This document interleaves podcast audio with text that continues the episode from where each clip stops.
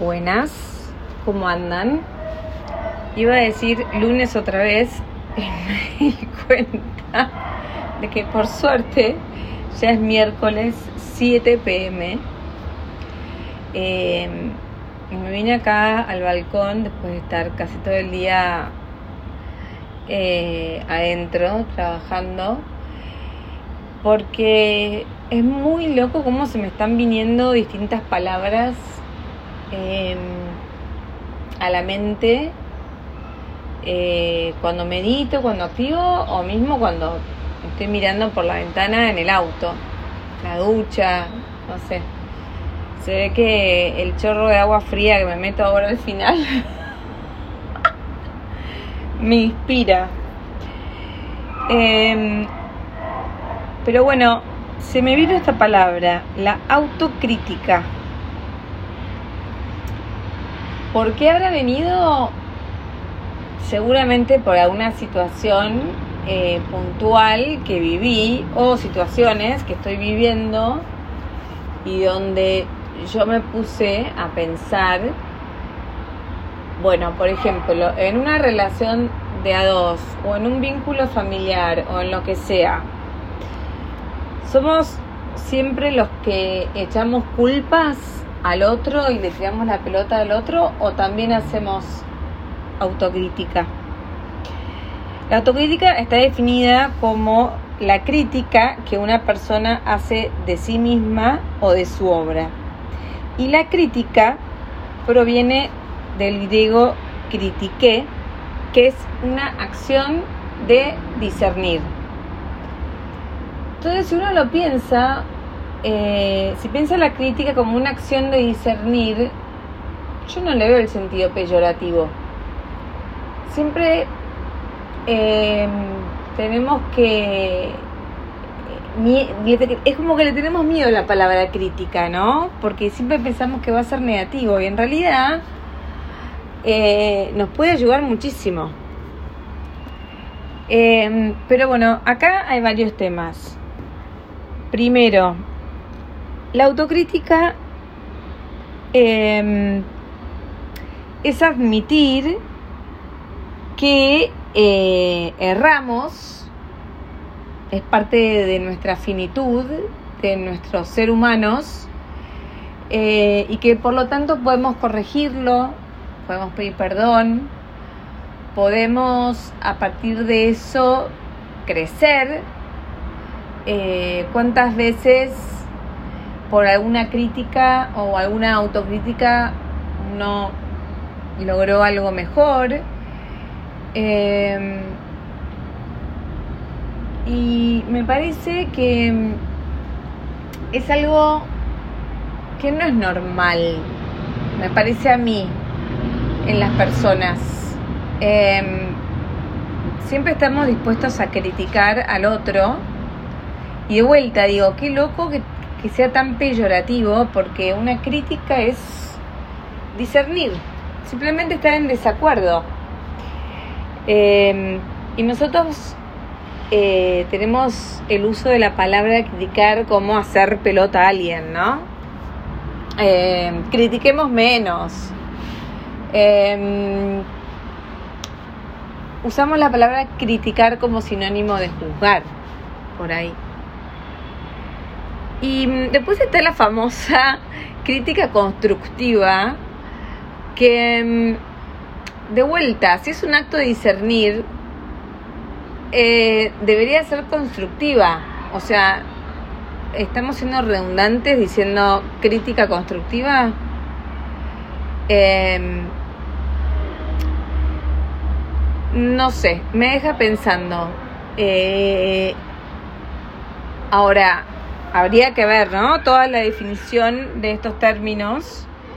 Em, pero crítica constructiva eh, suele suceder cuando le decimos a un amigo, a un compañero, a cualquier vínculo que lo que ha hecho tiene margen de mejoras aconsejándole caminos alternativos. Fíjense, cuando uno busca las definiciones, que no hay esta, esta, este ingrediente de, de negatividad y de cosas feas que nosotros decimos. Em, por ejemplo, decirle a una amiga, ay, eh, te quiero hacer una crítica constructiva, em, ese vestido te queda muy mal. ¿Eso es una crítica constructiva? Eso es, para mí, em, no sé, también hay que ver, ¿no? La relación de confianza que hay, pero eso para mí eh, es un juicio violento de alguien por ahí que no te pidió opinión, porque esto es lo que pasa. Y acá quiero entrar. El tema es cuando uno no pide la opinión ajena. Cuando uno no pide la opinión ajena, a mí me parece que deberíamos practicar más el tema de la autocrítica y de del silencio, de la virtud del silencio. Hablar menos, hablar solo si tenemos algo para aportar, algo para colaborar, algo para ayudar. Obviamente, si yo soy médica y no sé, y hay una persona tirada en la calle, eh, y hay otra persona que está intentándolo ayudar de una manera que es incorrecta, por supuesto que yo voy a ir y decir, no, no, lo que estás haciendo está mal. Bueno, esto es una urgencia. Estamos hablando ya de situaciones más, ¿no? De reflexión.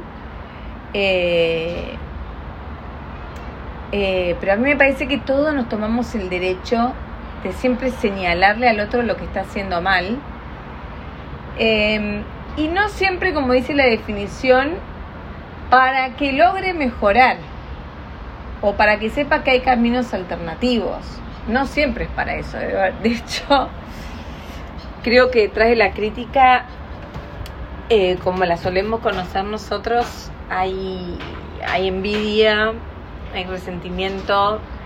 Em, a mí, por ejemplo, me acuerdo cuando era adolescente y en mi juventud, que no, no, no sé si eh, estoy grabando algo, eh, no sé si en formato de crítica o qué, pero me, decía, pero me decían, bueno, pero vos tuviste muchos novios. Y me lo decían como algo peyorativo y me lo decían como una crítica o eh, juzgándome. Y yo pensaba, claro, porque no tuviste ninguno. ¿No? Qué loco lo que hay detrás de ese comentario. O sea, me estás diciendo que haber tenido muchos novios es algo negativo, en tono burlón, me lo decían, pero fíjate vos, es como eh, esta cosa que siempre decimos que lo que Juan dice de Pedro habla más de Juan que de Pedro. Pero por ahí me estoy yendo un poco por las ramas porque en realidad todo lleva a todo. Pero en esto que me surgió, a mí me parece que es un año eh, que nos sirve en bandeja la oportunidad de hacer autocrítica en nuestras relaciones, en nuestros vínculos, en nuestro trabajo, en, en lo que sea, ¿no? Pero como algo positivo, como dice la definición, con esta posibilidad que tenemos de admitir que cometemos errores y que eso está perfecto, porque eh, así somos, seres humanos finitos, y erramos constantemente, teniendo la posibilidad de corregir, teniendo la posibilidad de mejorar, em, teniendo la posibilidad de crecer y teniendo la posibilidad, por ejemplo, en un vínculo, de en vez de siempre echarle la culpa al otro, decir, bueno, y yo, a ver, esto es de a dos. ¿En qué estoy fallando? ¿No? Es lo que siempre hablamos de las parejas cuando se separan y no, porque estuvo con otra, por, te hago un ejemplo, no, no, porque, ¿eh? Sí, pero siempre hay que revisar también, ¿no? Eh, no digo que en todos los casos sea igual, por favor, no quiero generalizar ni nada, pero es un vínculo de a dos. Hay que revisar qué hice yo y qué hizo el otro, qué hicimos los dos. Em, yo, por ejemplo, a mí no me gusta mucho que me critiquen, pero en el sentido del mal uso de la palabra crítica. O sea, no me gusta cuando me dicen cosas eh, feas de una manera poco agradable, ¿no? O sea, yo le digo a mi mamá y a mi hermana que tenemos un chat las tres y con ellas tengo la confianza para decirles todo y ellas a mí. O sea, les, muestro la foto de un look y me dicen, nada, ese vestido no te favorece, y yo no me lo tomo mal, pero porque es una relación de confianza que está construida hace muchos años. Eh, pero no me pasa con mucha gente eso de aceptar crítica ajena. Porque me parece que es muy raro que venga como con buena onda. O sea, yo le puedo aconsejar realmente a una amiga y decirle, mira, me parece que, no sé, que no te estás dando cuenta, pero estás haciendo cualquiera. Eh, no sé si está en algo turbio o lo que fuera, pero siempre hay que ir con cuidado, ¿no? Porque es muy difícil también eh, ponerse en el lugar del otro, empatizar, empatizar de verdad, ¿eh? Empatizar, encarnarse en el otro y saber lo que está pasando. Entonces, yo la verdad es que lo que estoy aprendiendo es a mirarme más a mí, ¿no? A no tomarme personal lo que dicen de mí. Em, por esto de nuevo de que si lo decís por ahí fíjate y revisa vos qué te está pasando con ese tema. Em, y porque me parece que la autocrítica está buenísima está buenísima. Em, hasta lo pongo en, el ejemplo de, de, no sé, de cuando escribo un posteo y, después lo subo y no tiene repercusión y analizo y en vez de patalear y decir, ay, ¿por qué no tuvo repercusión? Digo, la verdad, ¿sabes qué? No estaba inspirada. Hago autocrítica o está escrito, pero está escrito bien, pero le falta punch o le falta algo, no tiene ángel este texto. Y eso me sirve a mí para que el próximo texto que escribo sea aún mejor. Eso también como personas, eh, como, como todo, ¿no? ¿Qué autocrítica puedo hacer yo de la convivencia con mi marido, con mis hijos, em, para mejorar, para encontrar formas mejores? Y a mí me parece que con todo lo que pasó este año, em, podemos hacer una reflexión, ¿no? De este tipo. Bueno, a ver, yo, Flora, eh, analizo cómo soy, cómo me estoy comportando, cómo soy con mis vínculos, qué puedo mejorar Sí, hago autocrítica, ¿sabes? Vos siempre venís a mi casa y yo nunca voy a la tuya, por ejemplo, con una amiga. La verdad que tenés razón, al vínculo lo remás más vos que yo. Hago autocrítica y me te prometo que le voy a poner toda la energía para empezar a cambiar y que sea equitativo. Por ejemplo, ¿no? Estoy haciendo todas hipótesis porque no voy a hablar de mi vida personal eh, específicamente.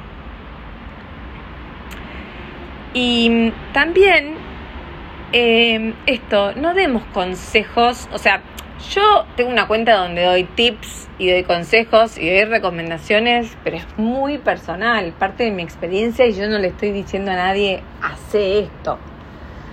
Eh, yo te recomiendo la llama violeta y siempre te digo, a mí personalmente me hizo bien, a mí, pero no ando por la vida hostigando a la gente, ¿ven? esa gente que te dice, no, te súper recomiendo que vayas a tal lugar y que vayas a tal lugar y te aconsejo y te recomiendo y, pará, pará, pará, yo no, ok, entendí, pero no, no quiero tomar este consejo. Uno tiene que saber, ¿no? Hasta dónde puede llegar y a quién puede aconsejar. Eh, para mí, yo estoy llegando a pensar que el silencio es el mejor consejero. Y si a mí me piden un consejo, juro que estoy tratando de ser lo más objetiva y lo más... Em, a ver, lo más explicativa que puedo en el sentido de, mira, esto me pasó a mí, esta es mi experiencia, yo te puedo dar este consejo. Yo tengo este tema de salud y yo, Florencia, fui a tal médico porque a mí me resultó. ¿Sí? Como sin, siempre aclarar para mí. Eh, y no, no, no, vos tenés que ir a ese médico sí o sí y romper los quinotos y mandarle el contacto 20 veces para que vaya. Así no funciona. Yo creo que así ya no funciona. Porque me parece que hay que tener como más respeto, eh, más respeto por, por, por, por las decisiones que toma el otro, por, por el espacio del otro, ¿no? A veces veo que somos muy invasivos con el otro eh, mismo yo con los chicos, este año aprendí dentro, encima de, la cuarentena, encerrados en un departamento, aprendí a darles más espacio. Porque no estoy hablando de un espacio físico, estoy hablando de un espacio de no estarles encima. Entonces, bueno, me, me gustó este tema de, de del tema de la autocrítica, de la crítica constructiva, em, de que en realidad por ahí estamos utilizando mal el término crítica em, y que esto de que a veces cuando te mandan, me pasa a mí, me mandan mensajes directos por Instagram, me dice, te hago una crítica con toda la onda, ¿eh? va con buena onda y te hacen pomada. Y la verdad, ¿dónde está la buena onda? ¿Dónde está la buena onda? Me estás haciendo bosta. Entonces yo creo que tenemos que ser más cuidadosos con las palabras que usamos, tenemos que ser más respetuosos del otro, tenemos que ser más respetuosos de nosotros mismos, tenemos que querernos más, aceptarnos con nuestras imperfecciones, abrazarlas y si podemos cambiar y mejorar, buenísimo. Miremos para adentro y fijémonos también nosotros qué estamos haciendo mal o qué no estamos haciendo de todo bien o con qué no nos sentimos tan cómodos o por qué nos molesta cuando hay alguien específico que nos dice X cosa. Porque ese tema nos hace explotar y por ahí te lo dice esa persona y con esa persona explotás, te lo dice otra persona y te da igual. Em, ¿No? Me parece interesante como para revisar. Yo por lo menos lo voy a revisar ahora en mis activaciones. Em, porque quiero que todo esto me haya servido para algo también y quiero como que arranque el 2021 y, y ya tener resueltos algunos temas. Em, así que bueno, también te invito a que lo hagas vos y, y como no sé si me estás escuchando y no me puedes comentar, si encontrás alguna forma de que podamos debatir sobre este tema, escribime al mail o, a la cuenta que me súper interesa la opinión de ustedes. Tuya. Hablo en singular y plural al mismo tiempo. Bueno, muchas, muchas gracias si llegaste hasta acá, sobre todo. Que tengan una muy feliz noche de miércoles. Chao.